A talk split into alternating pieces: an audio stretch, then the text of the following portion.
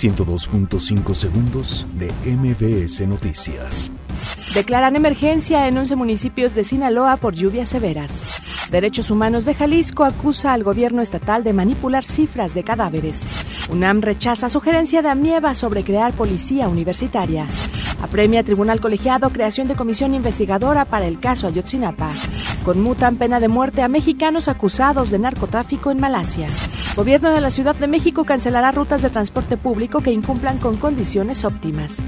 Suman nueve muertes por dengue en Chiapas. Fiscalía de Nueva York vincula al Chapo Guzmán con 20 asesinatos. Donald Trump defenderá ante la ONU la soberanía nacional de Estados Unidos.